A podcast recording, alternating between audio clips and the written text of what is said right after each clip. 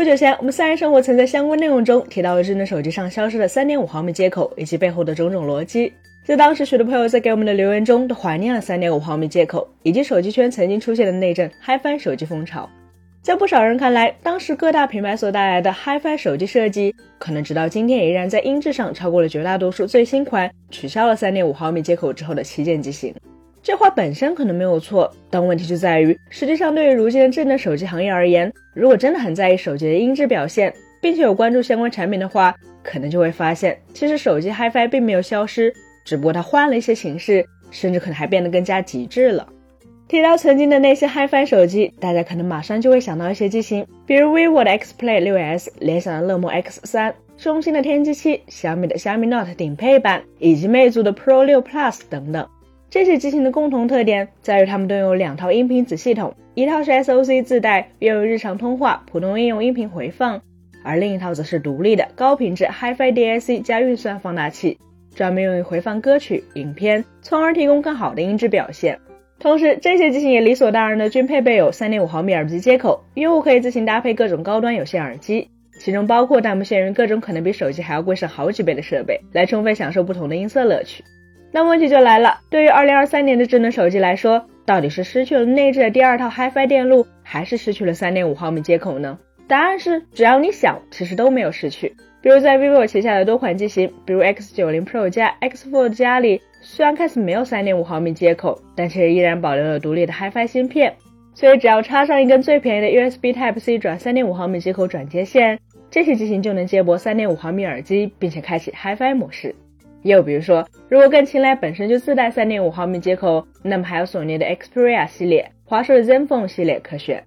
更不要说诸如 ROG 或红魔的硬核游戏手机，更是理所当然的保留了3.5毫米接口，方便玩家直接用高灵敏度的监听耳机作弊。当然，可能有的朋友会说，后面这几个具备3.5毫米耳机接口的机型，难道不是都没有独立的 HiFi DAC，只有 SOC 自带的音频方案吗？的确如此。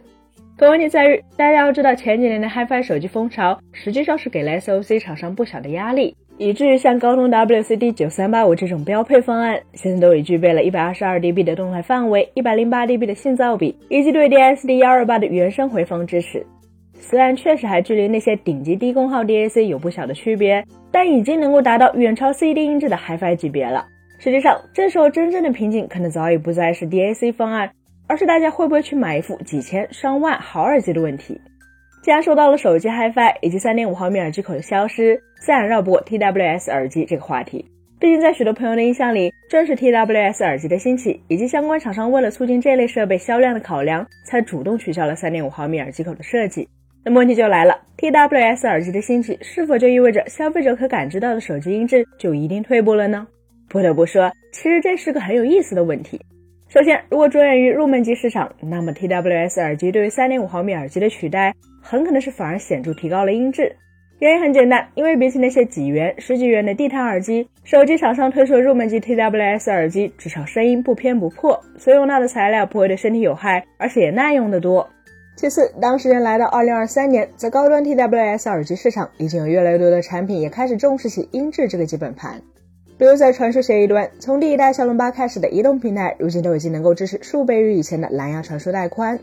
这使得它们能够原生传输一千多 KB 的数据流，这就意味着完全不压缩的 CD 音质，或者是经过压缩处理的三十二比特九十六 K 赫兹远超 CD 的音频数据。而在音频回放端，在前两年开始，市面上就已经有一些采用高端材料单元，甚至采用多单元分频设计的 TWS 耳机，比如木振膜的 JVC FW 一千 T。双动圈的三星 Galaxy Buds Pro 系列，甚至还有一圈二体的 TRN T 三百这种产品。更有趣的是，在一些最新的旗舰 TWS 耳机里，厂商甚至直接将 HiFi DAC、HiFi 运放做到了耳机内部。这样一来，就算手机完全不具备高音质设计，只要使用这类 HiFi TWS 耳机，就能享受到移动端独立 DAC 配置所带来的与公版方案截然不同的音色表现。这里面很典型的例子就有 vivo 的 TWS 三 Pro。以及目前在 HiFi 圈关注度颇高，直接塞进了 RR 分立电阻 DAC 加拓扑振膜的 HiFi Man Svena v e r n e r s。最后大家要知道，对于曾经的那些 HiFi 手机来说，其实他们的问题也不小。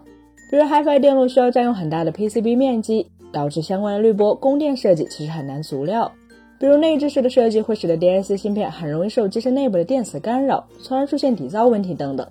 正因如此，魅族成为了第一个明确提出将 HiFi 电路从手机里拿出来做成外置解码运放小尾巴的手机厂商。但实际上，在这之前，传统音频厂商在这条路上就已经深耕了多年。所以如今我们可以看到，实际上手机的外置 HiFi 解码运放已经形成了一个不小的市场，而且其中哪怕是最入门产品所使用的硬件方案，都已经打平，甚至超过了曾经的那些高端 HiFi 手机。更不要说对于一些专业音频厂商推出的较为高端的小尾巴乃至大尾巴。他们所使用的音频 DAC 方案，所使用的电路设计思路，以及所能实现的可调节的滤波器功能，都是以前最顶级 HiFi 手机也远远不能及的。诸如一比特 DAC、AKM 四四九九这种完全台机上的芯片设计，手机厂商更是想都不敢想的。但是有了外接的尾巴，他们现在就确实可以搭配手机随身带了。所以这意味着什么呢？老实说，这代表着如今其实已经完全不需要怀念曾经的 HiFi 手机时代了。如果只是想要在手机上插耳机用入门级设备的朋友，那么现在的百元机基本也全部配备有三点五毫米耳机接口。如果你是一位对音质略有追求的中端机用户，那么现在的手机公版音频方案已经比过去好得多，配个转接线或是买个普通的 TWS 耳机就可以满足大多数人的音质追求。即便你是一位音质发烧友，那就更不会有任何不满了，毕竟各种外界解码器、各种内置 DAC 的顶级 TWS 可能早就买齐了。他们哪一个不比 HiFi 手机更靠谱呢？实在不行，真正的大体积随身 DAP 市场近年来也是发展的如火如荼，这些设备的音质更是远远碾压手机。配合一台随身 WiFi 设备，不就能实现移动听歌了吗？本期节目就到这里了，更多精彩大家可以关注我们三亿生活的官网或全民 net 我们账号查询更多信息。咱们下期再见，拜拜。